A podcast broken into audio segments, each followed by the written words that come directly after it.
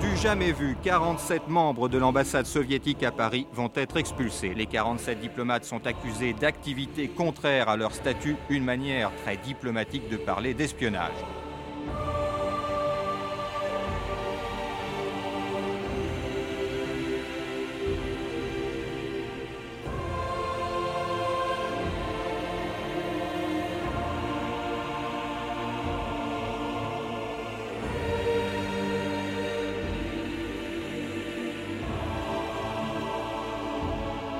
2000 ans d'histoire.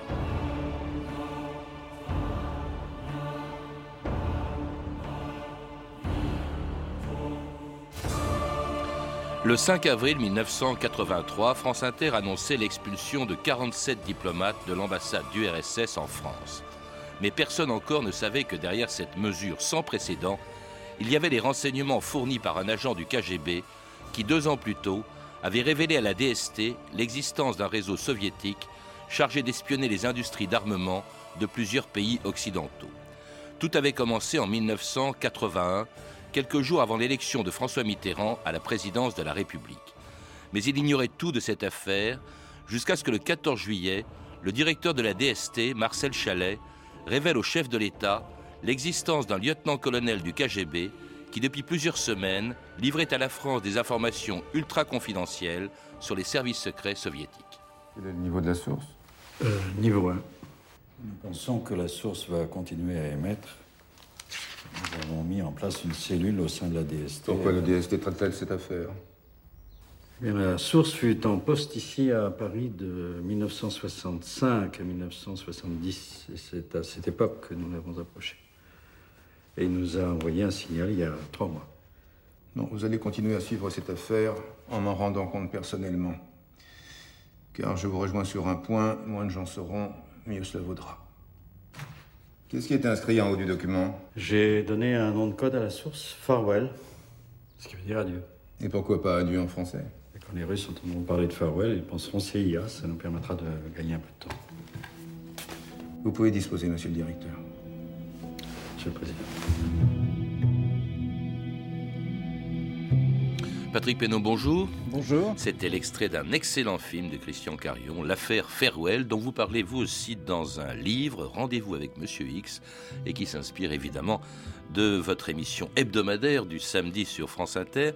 Alors l'affaire Farewell, qui est, euh, selon vous, une des plus grandes affaires d'espionnage de la guerre froide, et au centre de laquelle se trouve un homme qui s'appelait en réalité Vladimir Vetrov, alias Farewell donc, et qui trahit son pays alors qu'il était, dites-vous, un produit, un pur produit du système soviétique. De la méritocratie soviétique. Effectivement, ingénieur, spécialiste en missiles. Il est assez vite repéré par le KGB, hein, qui cherche des, gens euh, expérimentés, euh, des gens de pointe. Et euh, donc il entre dans cette prestigieuse et redoutable maison. Et bah, il faut dire qu'il tout de suite qu'il va, qu'il va faire l'affaire, puisqu'on va l'envoyer à l'étranger. Et ça, c'est c'est réservé quand même aux meilleurs Il, agents. il parlait couramment, dites-vous, le français, entre autres. Oui, oui, il a appris le français, donc il, très vite, il va se sentir très à l'aise en France, et donc il va accomplir son travail d'agent, c'est ce qu'on lui demande, c'est-à-dire que, eh ben, il va se balader dans tous les milieux euh, où se trouvent ses collègues ingénieurs, qui eux ne savent pas que c'est un agent soviétique, bien sûr.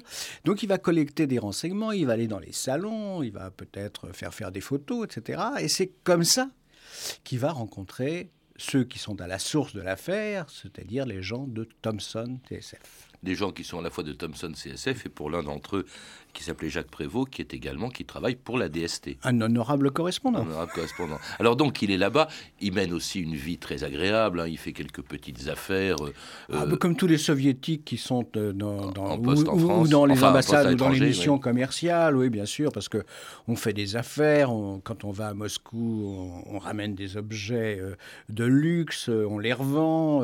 enfin, on, on mène la, on mène la grande vie et c'est être nommé à l'étranger pour un agent du KGB, c'est formidable, hein, parce que vraiment, là, on va, on va se arrondir sa pelote.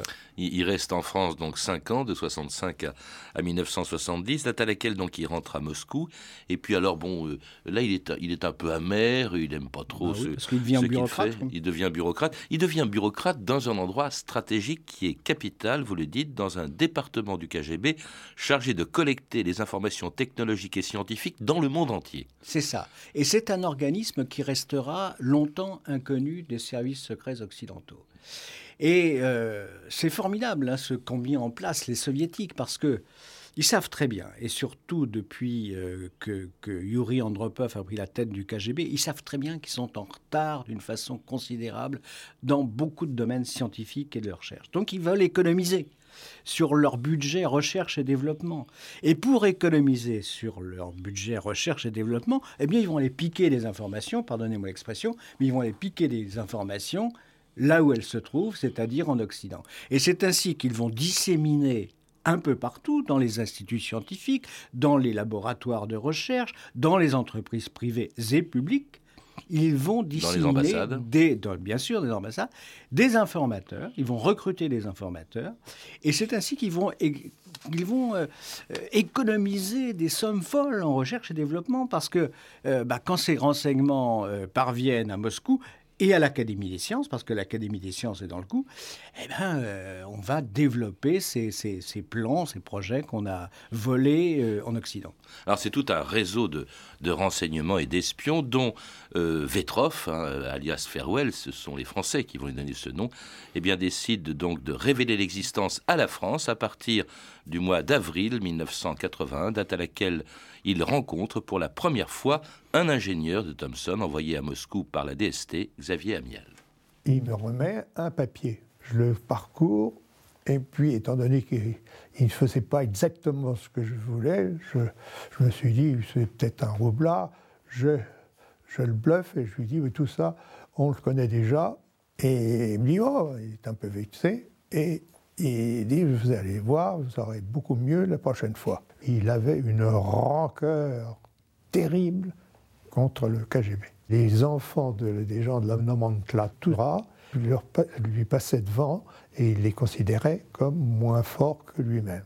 Il en voulait terriblement, il voulait détruire le KGB actuel, de le remplacer par quelque chose de plus juste. Il faut faire exploser le système. C'est pour ça que je vous donne toutes les informations. Quand le bloc soviétique ne pourra plus vous piller, tout tombera et ce sera une nouvelle révolution. Je ne le verrai pas, mais Igor, mon fils, le vivra, lui. Ce sera ça ma récompense. Et c'était un autre extrait du film L'affaire Farewell avec Emir Kusturica dans le rôle de Vetrov, alias Farewell.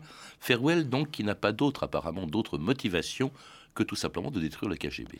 Oui, parce que c'est un déçu, un déçu du brejnevisme, appelons-le comme ça. C'est un, au départ, c'est un patriote. Hein. c'est quelqu'un de brillant qui veut faire, qui veut faire une, une, carrière. Or là, il se trouve, après son retour en France, de, de, France, il se retrouve confiné dans un bureau avec des gens euh, qui sont là au-dessus de lui parce qu'ils sont fils de ministre ou fils de directeur, etc. Donc il est déçu. Et puis, plus profondément, il y a la déception du système, parce qu'il est lucide, il a vécu en Occident. Hein, et après Paris, d'ailleurs, il a fait un, court séjour au Canada. Donc il sait ce que c'est la vie en Occident. Et il se rend compte de, ce que vivent les soviétiques. Euh. donc ce type lucide se dit que, eh ben, lui, il a peut-être les moyens de faire sauter la machine de l'intérieur. Et c'est ce qu'il va essayer de faire. Et Peut-être aussi parce qu'on retrouve cette motivation chez d'autres espions, chez d'autres traîtres. Il y a peut-être aussi chez lui, comment dire, le fait de dire si je donne des renseignements à l'Occident, j'ai je, rétablirai une sorte d'équilibre et, ça sera mieux pour la paix dans le monde. Parce qu'apparemment, c'est pas vénal. Hein. Dans le film, je ne sais pas, parce que ce film est, une fiction euh, qui prend quelques libertés avec la, la réalité, mais enfin, c'est un bon film. Et dans ce film, euh, euh, le, Amiel, qu'on a entendu, le, vrai Amiel qu'on a entendu à l'instant, bah, lui, lui demande combien il veut, il dit rien du tout, éventuellement quelques disques pop que je ne que je peux pas entendre ici en URSS, etc. C'est vraiment, c'est pas par vénalité qu'il et c'est- trahit son pays. Et ça s'explique très bien, si vous voulez, parce que d'une part, euh, il ne peut pas accepter de cadeaux parce que immédiatement ça se saurait. Peut pas accepter d'argent. Où est-ce qu'il va le mettre son argent Mhm. Et comme il a l'intention de rester en URSS, ça c'est- une volonté farouche chez lui. Il ne veut pas s'exiler, il ne veut pas partir, euh, euh, choisir la liberté, comme on disait en d'autres temps. Donc bah, l'argent, ça lui servira à rien. Alors oui, un petit cadeau de temps en temps euh, pour son fils ou un magnétophone, je ne sais quoi, un, un- un- un disque, mais pas plus, pas plus. C'est pas quelqu'un de védal. Et alors, il décide, Patrick Pénaud, il décide de prendre contact avec la France, et en France, avec la DST. Alors, il faut peut-être rappeler, pour ceux qui l'ignorent, que la DST est chargée de la surveillance intérieure du territoire, contrairement à ce qu'on appelait le SDEC, aujourd'hui la DGSE, c'est-à-dire les services extérieurs. A priori, c'est la DGSE, ou le SDEC, comme on l'appelait à l'époque, qui devait s'occuper de cette affaire Farewell. Pas du tout. Lui, il s'adresse à la DST. Et d'ailleurs, le SDEC euh, sera furieux quand il apprendra Oui, parce que- qu'on parce qu'on ne lui dit rien. Ben On oui. lui cache tout. Alors oui, alors la, la DST, c'est le contre-espionnage. hein. Mhm. Et s'il s'adresse à la DST, c'est pour une bonne raison, c'est que lors de son séjour parisien, il a été en contact indirectement avec des gens de la DST, dont ce- cet homme, ce personnage de Thomson CSF dont, dont vous avez Prévost, parlé oui. précédemment, ouais, Prévost. Et euh, c'est même allé un peu plus loin, si, si- si- si j'ai le temps de le dire, mais rapidement. Il a même été un peu piégé par la DST, hein, qui, lui a fait un sale coup. Un soir, il rentrait un peu ivre parce qu'il buvait pas mal. Euh, il a eu un accident de voiture provoqué par la DST. Et comme par miracle, ce monsieur Prévost là, lui a dit Mais je vais faire réparer votre voiture, je m'occupe de tout. Et surtout, surtout, votre ambassade ne saura rien, parce que c'est ce que craignait Vetrov. Alors ça, c'était dix ans plus tôt. Le voilà donc en 1981 qui commence à prendre contact avec la DST. La DST se méfie un petit peu et on lui envoie cet Amiel en question qui, est un amateur. Lui, il n'appartient pas à la DST. On lui dit bah, rencontrez ce Vetrov euh, et puis euh, voyez ce qu'il veut. Et ce Vetrov lui remet donc des documents. Oui, ça, ça paraît même, a posteriori, ça paraît même comme très léger. hein. Ouais. Très léger, parce que ce type, euh, d'ailleurs, il va. Pour rejoindre Vetrov, il va lui téléphoner chez lui, enfin, ce qui est invraisemblable. Mais en même temps, il y a un autre avantage que la DST avait sans doute prévu, c'est que ce type n'étant surveillé par personne, ne faisant l'objet d'aucun soupçon, Amiel, oui. Ouais, Le Amiel, français, oui. eh ben, il va, euh, il va pas attirer l'attention du KGB, au moins dans un premier temps. Et donc les contacts, même, même très imprudents qu'il va nouer avec euh, Vetrov, bah, vont passer inaperçus. Alors Vetrov, euh, Vetrov, Amiel sera remplacé par un professionnel, lui, de, de, de la DST, auquel donc euh, le Vetrov en question, Farewell, comme on commence à l'appeler, déjà fournit donc des, des renseignements. Et ça, ça commence en avril 1981, c'est-à-dire un mois avant la nomination de euh, François Mitterrand. François Mitterrand qui apprend l'existence de ce Farewell et de cette opération le 14 juillet 81 et qui aussitôt après en informe le président des États-Unis, Ronald Reagan, dont un des conseillers était Richard Pearl. J'étais dans mon bureau au Pentagone. Un officier des services secrets est venu me voir, m'a montré un document. J'ai été médusé par ce que j'ai vu. Je n'avais jamais rien lu de pareil. Cela montrait à quel point l'Union soviétique pillait notre technologie. Il y avait des centaines de programmes. Et pour chaque programme, le budget alloué au détournement, les responsables de la collecte, les sources de renseignement aux États-Unis, en France, en Allemagne, au Japon, en Suède. C'était comme un, un catalogue de la redoute. Farwell nous a énormément aidés. Et c'était Richard Pearl, un conseiller de Ronald Reagan, donc dans un extrait d'un documentaire, L'affaire Farewell de Jean-François Delassus. Pourquoi est-ce que euh, François Mitterrand a-t-il décidé de révéler cette affaire aux, aux Américains, Patrick Pénaud D'ordinaire, les services secrets n'aiment pas trop donner leurs Oui, renseignements à d'autres. Là, c'est pour, pour Mitterrand, c'est pas un béni. hein. Le- quelques, quelques jours après euh, le 14 juillet, donc cette révélation, il, rencontre à Ottawa, lors d'une réunion du G7, euh, Ronald Reagan. C'est la première fois qu'il le rencontre. hein. Ronald Reagan qui est pas, et, son staff qui sont pas très heureux parce que il y a des ministres communistes au gouvernement et ça, on n'a pas vu ça en France depuis 1947. Donc les Américains nous ont déjà fait savoir à plusieurs reprises leur mécontentement. Et donc Mitterrand arrive à Ottawa, prend Reagan à part et lui dit, voilà, Farewell, on a une source formidable de renseignements sur l'Union soviétique. Et Reagan reste quoi? Parce que c'est. Bon, au départ, ils se méfient peut-être un peu du c'est français bidonne, mais, mais, rapidement, ils vont s'apercevoir que les renseignements fournis par Farwell sont extraordinaires. Alors, justement, quels sont-ils? Pearl parlait d'un catalogue de la redoute. Oui, oui, tout à fait, parce que Farwell, donc, qui a accès hein, au poste où il occupe, il a un accès, c'est un poste stratégique, il, il a accès non seulement à tous les renseignements qui arrivent, et parce que c'est lui qui va les dispatcher ensuite, mais il a aussi accès aux identités. En tout cas, il a les moyens de découvrir les identités de ceux qui fournissent ces renseignements à l'URSS. Donc, euh, il, est là avec un formidable trésor, hein, et c'est ce trésor qu'il va utiliser pour, euh, pour arriver à ses fins et donc essayer de détruire le KGB.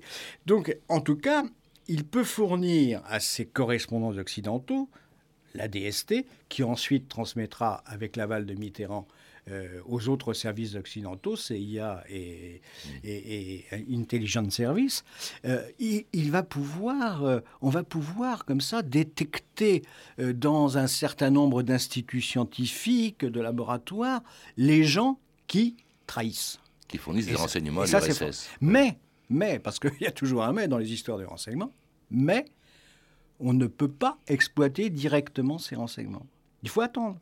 Parce que si on les, exploite tout de suite, euh, on risque de brûler le Farewell, bien sûr. La source, comme. La source. Donc, euh, bah, il faut attendre. Euh, et puis, on ne pourra les exploiter, au fond, que lorsque la source aura, aura donné tout ce qu'elle possède. Tout ce qu'elle possède. Hein. Mais là, il va se passer alors ça, ça a duré justement pendant 11 mois. Hein. C'était assez bref, cette remise. Très bref. Mais, mais une accumulation de documents extraordinaire. Extraordinaire. Et ça dure, euh, ça dure 11 mois, euh, tout simplement parce que, euh, justement, un beau jour, en février 82, Farewell disparaît purement et simplement des circulations, en tout cas des yeux de ses correspondants de la DST, et il disparaît pour des raisons qui n'ont rigoureusement rien à voir avec sa trahison. C'est tout à fait un hasard, vous le rappelez, Patrick Pédon, dans votre livre. Oui. Alors, une série d'hypothèses quand même. Enfin bon, mon hypothèse est celle-là.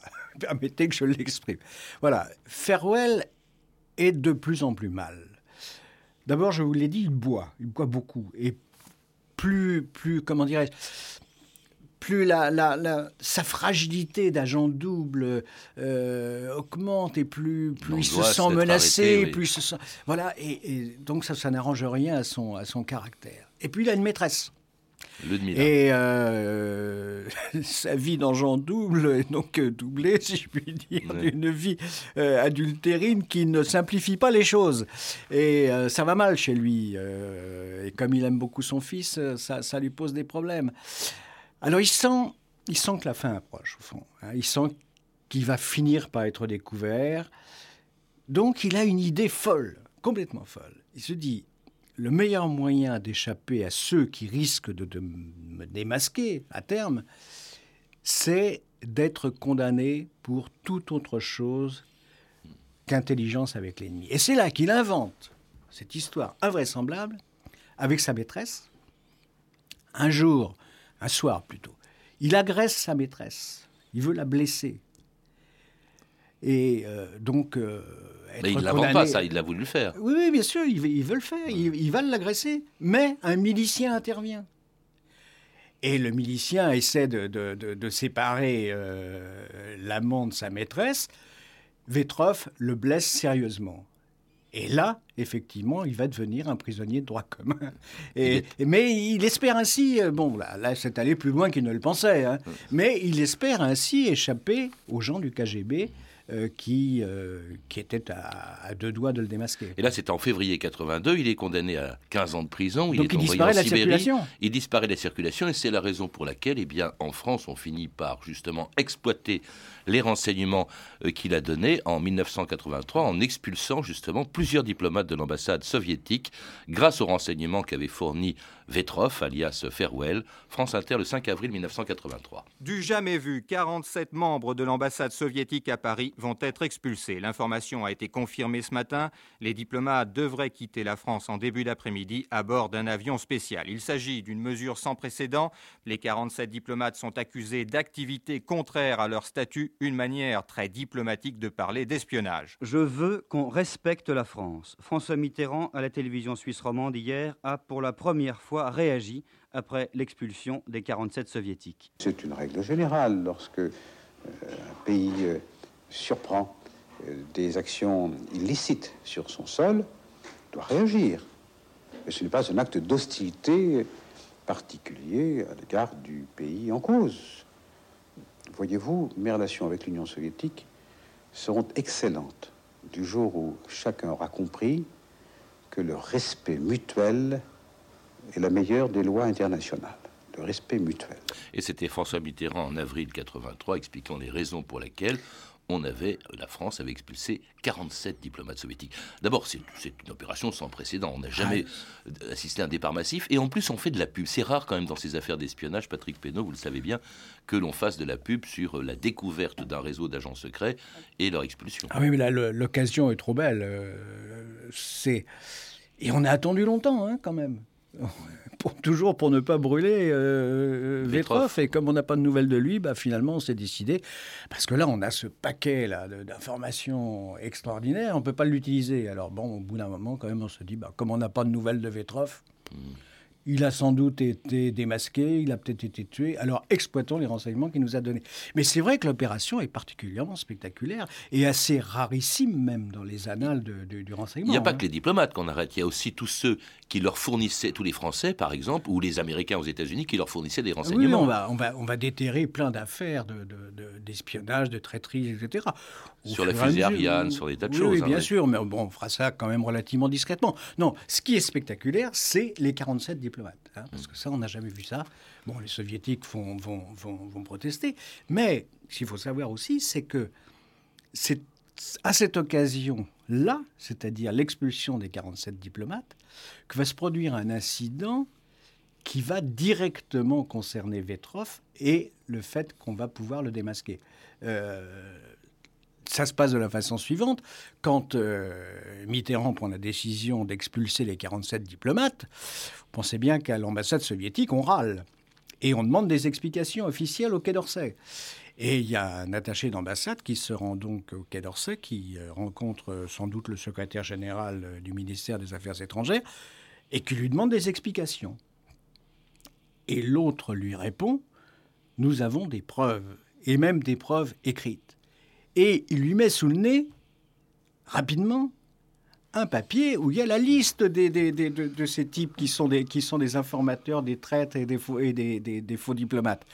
L'autre ne l'a vu qu'une seconde, deux secondes peut-être, mais il a eu le temps quand même de noter l'entête du document.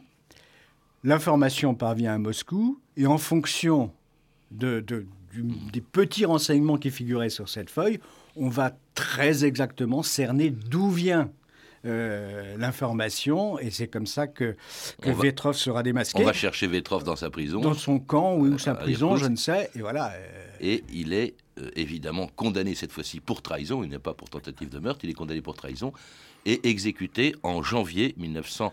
85, euh, c'est, on n'est pas sûr, on non, Non, on n'est pas sûr. Vous-même, vous êtes sceptique sur cette condamnation. Vous dites que, les Soviétiques auraient pu le garder. Oui, bien sûr, oui, parce qu'il avait peut-être des informations à donner, et puis on ne sait jamais, on peut toujours retourner un agent.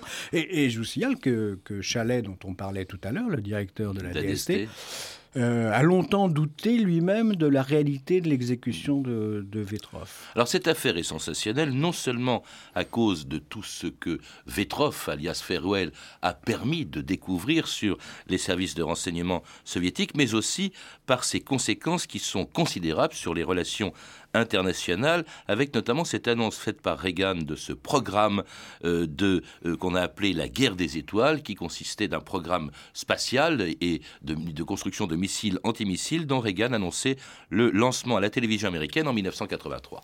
Ce que le président a proposé ce soir pourrait être un tournant radical jamais vu en matière de stratégie nucléaire. Un système de défense dans l'espace contre les missiles balistiques soviétiques. Le plan du président représente un changement révolutionnaire dans la stratégie nucléaire des États-Unis. Laissez-moi partager avec vous une vision du futur qui apporte l'espoir. Nous nous engageons dans un programme pour contrer la menace d'une frappe soviétique avec des mesures défensives. Regardons la force de notre technologie qui nous donne cette qualité de vie. Et si les peuples libres pouvaient vivre en sécurité en sachant que nous pourrions intercepter et détruire les missiles balistiques soviétiques avant qu'ils n'atteignent notre sol et celui de nos alliés. Alors ça, c'est assez extraordinaire, c'est ce qu'on appelle la guerre des étoiles, la mise en place d'un réseau de missiles antimissiles chargé de détruire les euh, éventuels missiles nucléaires soviétiques s'ils étaient envoyés à destination des États-Unis. Quel rapport entre ce qu'on appelait la guerre des étoiles et l'affaire Farewell, Patrick Penneau À mon avis, euh, les Américains très intelligemment ont tiré les leçons de l'affaire Farewell. Et, quelles sont ces leçons? D'abord, l'agressivité formidable des soviétiques en matière de renseignement. Hein, puisqu'ils vont puiser dans les laboratoires occidentaux euh, ce qui leur manque. Deuxièmement, la pauvreté en même temps de l'Union soviétique, puisqu'elle a besoin pour ses euh, recherches et développements euh, d'aller voler des informations à l'Ouest. Et à mon avis, Reagan en tire, et ses conseillers en tirent la conclusion suivante, c'est que, bah, en poussant un peu plus loin le bouchon, on peut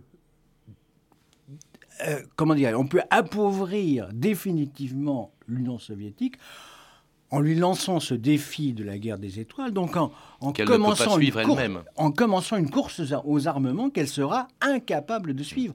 Et c'est ce qui va se passer. Ça, plus l'Afghanistan, c'est la mort de l'URSS. Parce que ça, alors, du coup, ça a des conséquences énormes.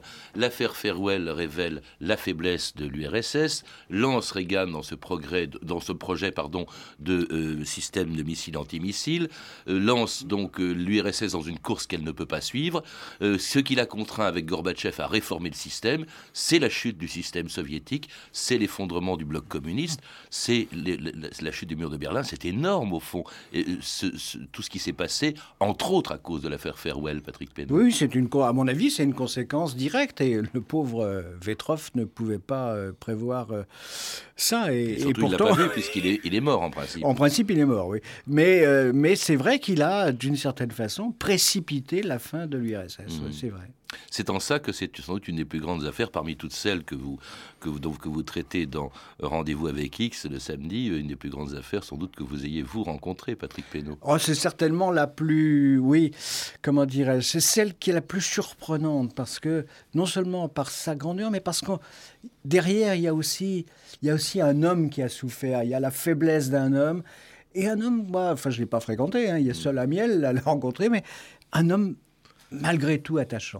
Merci Patrick Pédot. Pour en savoir plus, je recommande donc la lecture d'un de vos livres, Rendez-vous avec Monsieur X, publié aux éditions de l'Archipel, et où il est question de l'affaire Farewell. Et puis plus récemment publié, Les grands espions du XXe siècle, les dossiers secrets de Monsieur X, publié chez Nouveau Monde Édition en partenariat avec France Inter. Vous avez pu entendre des extraits du film L'affaire Farewell de Christian Carion qui vient de sortir en DVD chez Pathé Distribution, ainsi qu'un docu-fiction, L'affaire Farewell de Jean-François Delassus. Je signale enfin que nous vous retrouvons, euh, Patrick Pénaud, tous les samedis de 13h20 à 14h dans Rendez-vous avec X sur France Inter. Vous pouvez retrouver toutes ces références par téléphone au 32 30, 34 centimes la minute ou sur le site franceinter.com. C'était 2000 ans d'histoire. À la technique, Mathias Léon et Vincent Godard. Documentation et archivina, Emmanuel Fournier, Clarisse Le Gardien, Sophie Gildery et Franck Oliva. Une émission de Patrice Gélinet réalisée par Anne Kobilac. Demain, dans 2000 ans d'histoire, la première épouse d'Henri IV, une reine célèbre, la reine Margot.